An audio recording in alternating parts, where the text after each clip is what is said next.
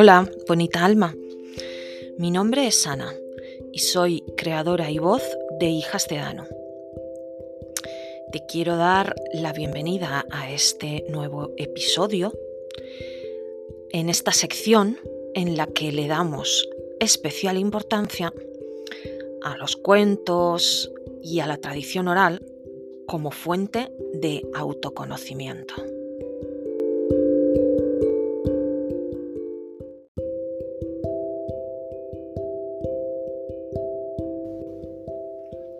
Bueno, ¿cómo estás? Hoy te traigo un cuento que estoy convencida que conoces. Es el cuento del patito feo. Es este típico cuento que nos han contado a todas, que nos han leído a todas cuando éramos pequeñas, cuando éramos no tan pequeñas, que nosotras le hemos leído a nuestros hijos, Pobrecito el patito feo. Pero realmente nunca hemos, creo yo, o al menos yo, nunca hemos llegado al fondo de mm, el significado de este cuento del patito feo. Porque este cuento nos habla de la necesidad de pertenencia que tenemos eh, como seres humanos. Y de cómo a veces a, las personas eh, la vida nos falla ya desde un principio. Y a veces es así. Mm, y, y no pasa nada. Y no pasa nada porque todo siempre tiene un para qué.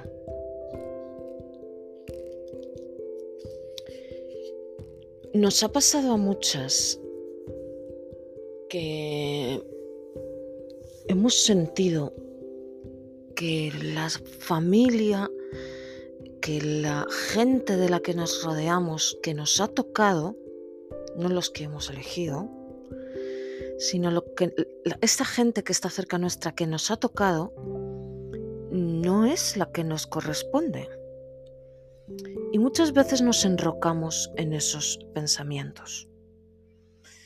Este cuento nos viene a demostrar que hay que dedicar menos tiempo a pensar en lo que aquellas personas no nos dieron y pasar más tiempo buscando a las personas que sí nos van a corresponder, que sí nos corresponden, que sí están ahí para nosotros.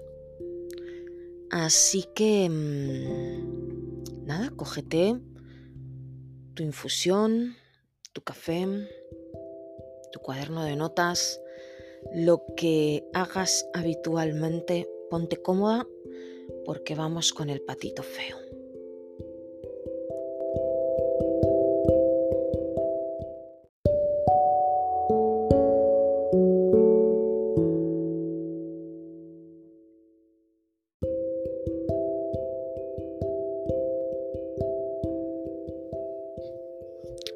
Se acercaba la estación de la cosecha. Las viejas estaban confeccionando unas muñequitas verdes con gavillas de maíz. Los viejos remendaban las mantas. Las muchachas bordaban sus vestidos blancos con flores de color rojo sangre. Los chicos cantaban mientras aventaban el dorado heno. Las mujeres tejían unas ásperas camisas para el cercano invierno. Los hombres ayudaban a recoger, arrancar, cortar y cavar los frutos que los campos habían ofrecido. El viento estaba empezando a arrancar las hojas de los árboles, cada día un poquito más. Y allá abajo, en la orilla del río, una mamapata estaba empollando sus huevos. Para la pata, todo marchaba según lo previsto, hasta que, al final, uno a uno, los huevos empezaron a estremecerse y a temblar. Los cascarones se rompieron y los nuevos patitos salieron tambaleándose. Pero quedaba todavía un huevo, un huevo muy grande, inmóvil como una piedra. Pasó por allí una vieja pata y la mamá pata le mostró su nueva prole. ¿A qué son bonitos? preguntó con orgullo. Pero la vieja pata se fijó en el huevo que no se había abierto y trató de disuadir a su amiga de que siguiera empollándolo. Es un huevo de pavo, sentenció la vieja pata.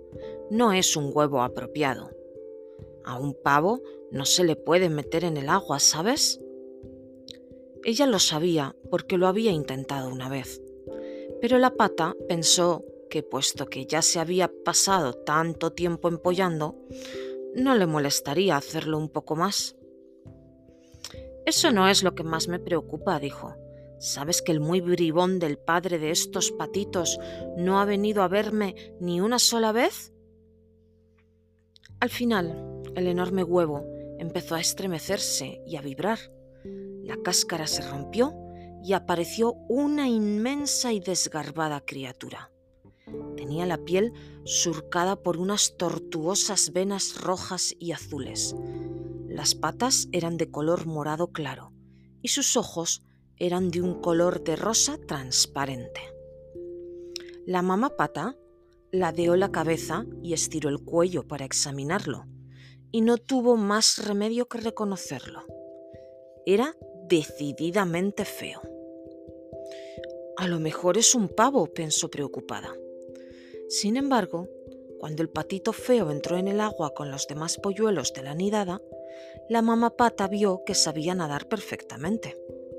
Sí, es uno de los míos, a pesar de este aspecto raro que tiene. Aunque bien mirado, me parece casi guapo. Así pues, lo presentó a las demás criaturas de la granja. Pero antes de que se pudiera dar cuenta, otro pato cruzó como una exhalación el patio y picoteó al patito feo directamente en el cuello. ¡Detente! gritó la mamá pata. Pero el matón replicó, es tan feo y tan raro que necesita que lo intimiden un poco. La reina de los patos, con su cinta roja en la pata, comentó, Vaya, otra nidada, como si no tuviéramos suficientes bocas que alimentar. Y aquel de allí tan grande y tan feo tiene que ser una equivocación. No es una equivocación, dijo la mamá pata. Será muy fuerte. Lo que ocurre es que ha pasado demasiado tiempo en el huevo y aún está un poco deformado. Pero todo se arreglará, ya lo verás, añadió, alisando las plumas del patito feo y lamiéndole los remolinos de plumas que le caían sobre la frente. Sin embargo, los demás hacían todo lo posible por hostigar de mil maneras al patito feo. Se le echaban encima volando, lo mordían, lo picoteaban, le silbaban y le gritaban. Conforme pasaba el tiempo, el tormento era cada vez peor. El patito se escondía, procuraba esquivarlos, zigzagueaba de derecha a izquierda, pero no podía escapar. Era la criatura más desdichada que jamás hubiera existido en este mundo. Al principio, su madre lo defendía, pero después hasta ella se cansó y exclamó exasperada, Ojalá te fueras de aquí. Entonces el patito feo huyó. Como casi todas las plumas con casi todas las plumas alborotadas y un aspecto extremadamente lastimoso, corrió sin parar hasta que llegó a una marisma. Allí se tendió al, borde del agua con el cuello estirado, bebiendo agua de vez en cuando. Dos gansos lo observaron desde los cañaverales. Oye tú, Feucho, le dijeron en tono de burla, ¿quieres venir con nosotros al siguiente condado? Allí hay un montón de ocas solteras para elegir. De repente se oyeron unos disparos. Los gansos cayeron con un sordo rumor y el agua de la marisma se tiñó de rojo con su sangre. El patito feo se sumergió, mientras a su alrededor sonaban los disparos. Se oían los ladridos de los perros y el aire se llenaba de humo. Al final, la marisma quedó en silencio y el patito corrió y se fue volando lo más lejos que pudo. Al anochecer llegó a una pobre choza. La puerta colgaba de un hilo y había más grietas que paredes. Allí vivía una vieja andrajosa con su gato despeinado y su gallina bizca. El gato se ganaba el sustento cazando ratones y la gallina se lo ganaba poniendo huevos. La vieja se alegró de haber encontrado un pato. A lo mejor pondrá huevos, pensó, y si no los pone, podremos matarlo y comérnoslo. El pato se quedó allí, donde constantemente lo atormentaban el gato y la gallina, los cuales le preguntaban, ¿De qué sirves si no puedes poner huevos y no sabes cazar? A mí lo que más me gusta es estar debajo, dijo el patito, lanzando un suspiro. Debajo del, del vasto cielo azul y debajo de la fría agua azul. El gato no comprendía qué sentido tenía permanecer debajo del agua y criticaba al patito por sus estúpidos sueños. La gallina tampoco comprendía qué sentido tenía mojarse las plumas y también se burlaba del patito. Al final, el patito se convenció de que allí no podría gozar de paz y se fue camino abajo para ver si allí había algo mejor.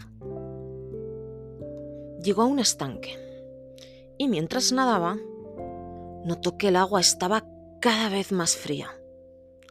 Una bandada de criaturas volaba por encima de su cabeza. Eran las más hermosas que él jamás hubiera visto. Desde arriba le gritaban, y el hecho de oír sus gritos hizo que el corazón le saltara de gozo y se le partiera de pena al mismo tiempo.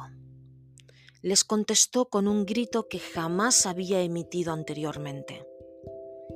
En su vida había visto unas criaturas más bellas y nunca se había sentido más desvalido.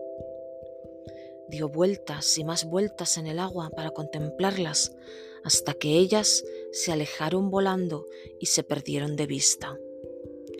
Entonces descendió al fondo del lago y allí se quedó acurrucado, temblando. Estaba desesperado pues no acertaba a comprender el ardiente amor que sentía por aquellos grandes pájaros blancos. Se levantó un viento frío que sopló durante varios días y la nieve cayó sobre la escarcha. Los viejos rompían el hielo de las lecheras y las viejas hilaban hasta altas horas de la noche. Las madres amamantaban a tres criaturas a la vez a la luz de las velas, y los hombres buscaban a las ovejas bajo los blancos cielos a medianoche. Los jóvenes se hundían hasta la cintura en la nieve para ir a ordeñar, y las muchachas ver los rostros de apuestos jóvenes en las llamas del fuego de la chimenea, mientras preparaban la comida. Allá abajo en el estanque, el patito tenía que nadar en círculos cada vez más rápidos para conservar su sitio en el hielo.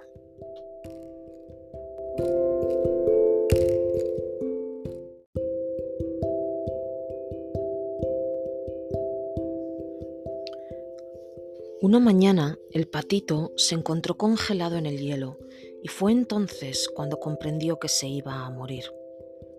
Dos ánades reales descendieron volando y resbalaron sobre el hielo. Una vez allí, estudiaron al patito. Cuidado que eres feo, le graznaron. Es una pena. No se puede hacer nada por los que son como tú. Y se alejaron volando. Por suerte, pasó un granjero y liberó al patito rompiendo el hielo con su bastón. Tomó en brazos al patito se lo colocó bajo la chaqueta y se fue a casa con él. En la casa del granjero, los niños alargaron las manos hacia el patito, pero éste tenía miedo. Voló hacia las vigas y todo el polvo allí acumulado cayó sobre la mantequilla. Desde allí se sumergió directamente en la jarra de la leche y cuando salió todo mojado y aturdido cayó en el tonel de la harina. La esposa del granjero lo persiguió con la escoba mientras los niños se partían de risa. El patito salió a través de la gatera y una vez en el exterior se tendió medio muerto sobre la nieve. Desde allí siguió adelante con gran esfuerzo hasta que llegó a otro estanque y otra casa, otro estanque y otra casa, y se pasó todo el invierno de esta manera, alternando entre la vida y la muerte. Así volvió el suave soplo de la primavera. Las viejas sacudieron los lechos de pluma y los viejos guardaron sus calzones, sus calzones largos. Nuevos niños nacieron en mitad de la noche, mientras los padres paseaban por el patio bajo el cielo estrellado. De día las muchachas se adornaban el pelo con narcisos y los muchachos contemplaban los tobillos de las chicas. Y en un cercano estanque el agua empezó a calentarse y el patito feo que flotaba en ella extendió las alas. Qué grandes y fuertes eran sus alas. Lo levantaron muy alto por encima de la tierra. Desde el aire vio los huertos cubiertos por sus blancos mantos, a los granjeros arando y toda suerte de criaturas empollando, avanzando a trompicones, zumbando y nadando. Vio también en el estanque tres cisnes, las mismas hermosas criaturas que había visto el otoño anterior las que le habían robado el corazón, y sintió el deseo de reunirse con ellas. ¿Y si fingen apreciarme y cuando me acerco a ellas se alejan volando entre risas? pensó el patito. Pero bajó planeando y se posó en el estanque mientras el corazón le martilleaba con fuerza en el pecho. En cuanto lo vieron, los cisnes se acercaron nadando hacia él. No cabe duda de que estoy a punto de alcanzar mi propósito, pensó el patito. Pero si me tienen que matar, prefiero que lo hagan estas hermosas criaturas y no los cazadores. Las mujeres de los granjeros o los largos inviernos. Inclinó la cabeza para esperar los golpes. Pero, oh prodigio, en el espejo del agua vio reflejado un cisne en todo su esplendor, plumaje blanco como la nieve, ojos negros como las endrinas y todo lo demás. Al principio, el patito feo no se reconoció, pues su aspecto era el mismo que el de aquellas preciosas criaturas que tanto había admirado desde lejos. Y resultó que era una de ellas. Su huevo había rodado accidentalmente hacia el nido de una familia de patos. Era un cisne, un espléndido cisne, y por primera vez los de su clase se acercaron a él y lo acariciaron suave y amorosamente con las puntas de sus alas. Le atusaron las plumas con sus picos y nadaron repetidamente a su alrededor en señal de saludo. Y los niños que se acercaron para arrojar migas de pan a los cisnes exclamaron ¡Hay uno nuevo! Y tal y como suelen hacer los niños en todas partes, corrieron a anunciarlo a todo el mundo. Y las viejas bajaron al estanque y se soltaron sus largas trenzas plateadas, y los mozos recogieron en el cuenco de sus manos el agua verde del lago y se la arrojaron a las mozas, quienes se ruborizaron como pétalos. Los hombres dejaron de ordeñar simplemente para aspirar bocanadas de aire. Las mujeres abandonaron sus remiendos para reírse con sus compañeros. Y los viejos contaron historias sobre la longitud de las guerras y la brevedad de la vida. Y uno a uno, a causa de la vida, la pasión y el paso del tiempo, todos se alejaron danzando. Los mozos y las mozas se alejaron danzando. Los viejos, los maridos y las esposas también se alejaron danzando los niños y los cisnes se alejaron danzando y nos dejaron solos con la primavera. Y allá, abajo, junto a la orilla del río, otra mamá pata empezó a empollar los huevos de su nido.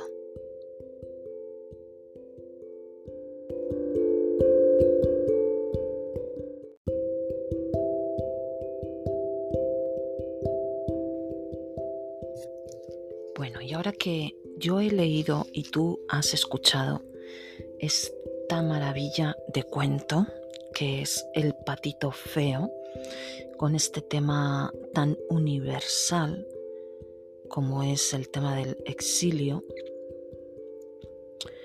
te traigo, como en todos eh, nuestros cuentos que inspiran, te traigo estas preguntas para que cojas tu cuaderno y vayas un poquito hacia adentro. Vamos allá.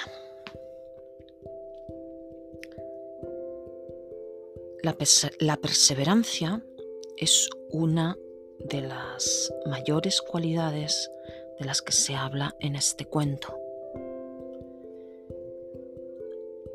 Y quiero que mm, analices si realmente tú te consideras una persona perseverante.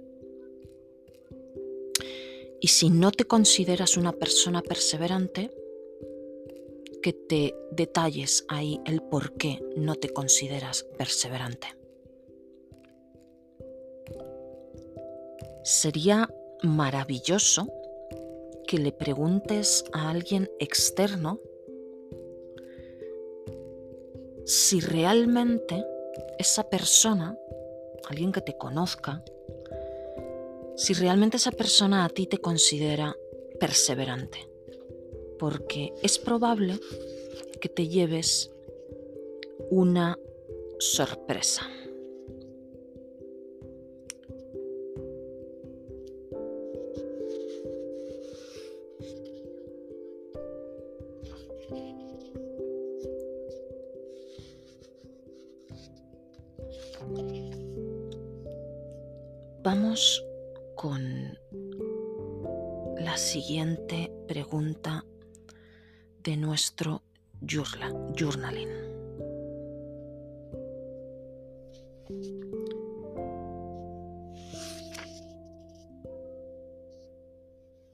En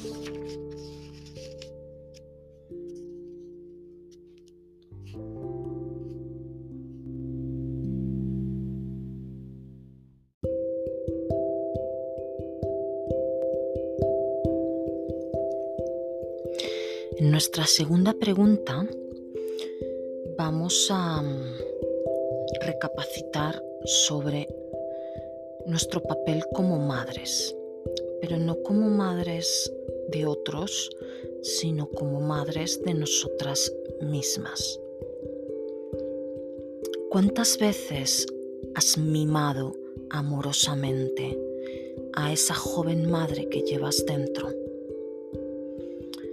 cuántas veces has seguido sus sabios consejos y cuántas veces no has hecho caso de esos sabios consejos. Es un tema, una recapacitación muy importante porque muchas veces buscamos fuera lo que necesitamos buscar dentro.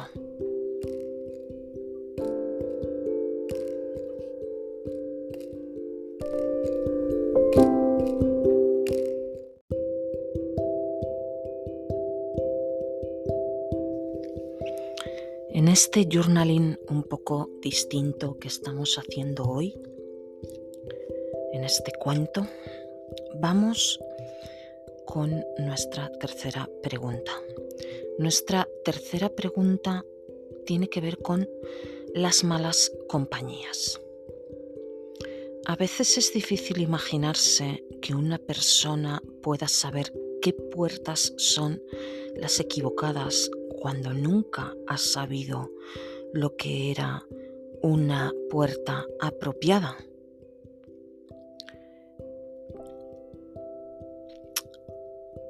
pero siempre está esa sabiduría interna. ¿Cuántas veces has buscado la medicina equivocada para tu herida? ¿Cuántas veces te has autoengañado sobre lo que te estaba sucediendo para no tener que aplicar el remedio que realmente tenías que aplicarle? Estas preguntas no consisten en responder si muchas o pocas veces. Lo ideal es, a medida que te vayas acordando, ir escribiendo, ir detallando esas veces y qué es lo que aprendiste de esa vez. No para regodearte en la miseria, sino para traer a tu mente ese aprendizaje que quizás ha quedado un poco en el olvido.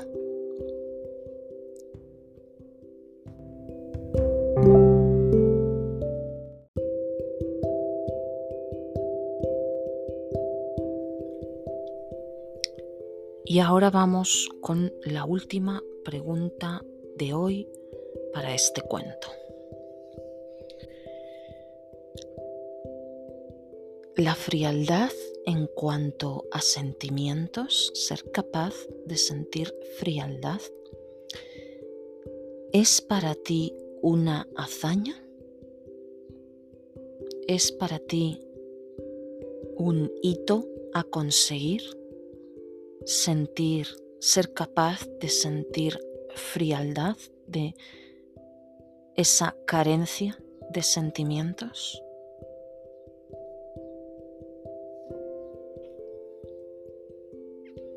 Esta pregunta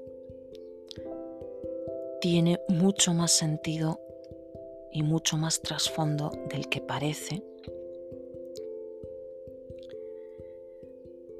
ya que en la psicología arquetípica mostrarse frío equivale a carecer de sentimientos.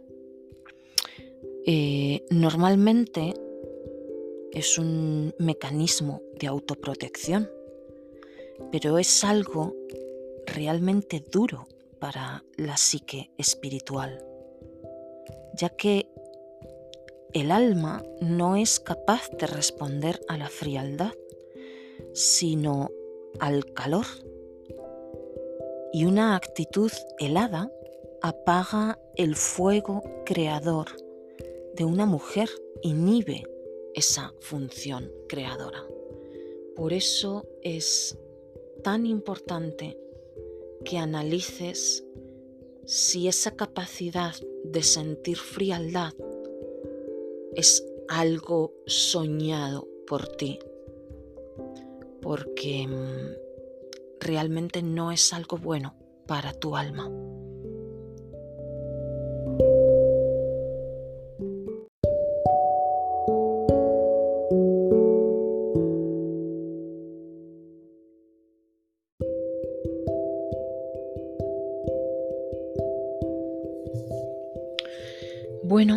Pues aquí terminamos el episodio de hoy. Espero que mm, te haya gustado este capítulo tanto como me ha gustado a mí grabarlo. Recuerda que puedes escuchar el cuento todas las veces que lo necesites. Si quieres profundizar en más cuestiones del cuento, no dudes en escribirme, en mandarme algún audio. Puedes hacerlo por aquí, por redes sociales. Siempre eh, contesto y siempre contesto yo. Ha sido un placer. Nos vemos en el próximo capítulo. Nos escuchamos.